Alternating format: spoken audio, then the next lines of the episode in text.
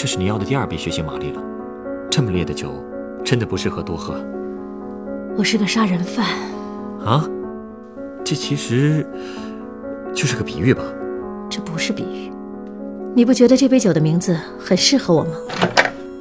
今天是我们结婚十五周年纪念日啊！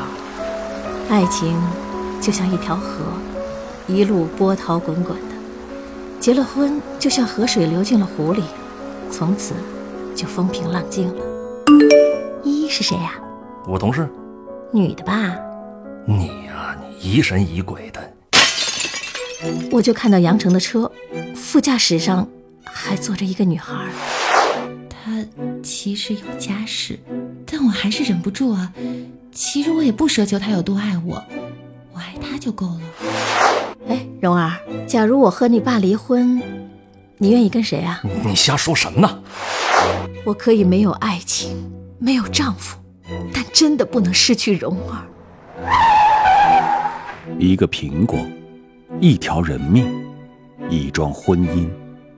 九月十一日晚九点，故事酒吧的一千零一夜，为您再现一个家庭的爱恨悲欢。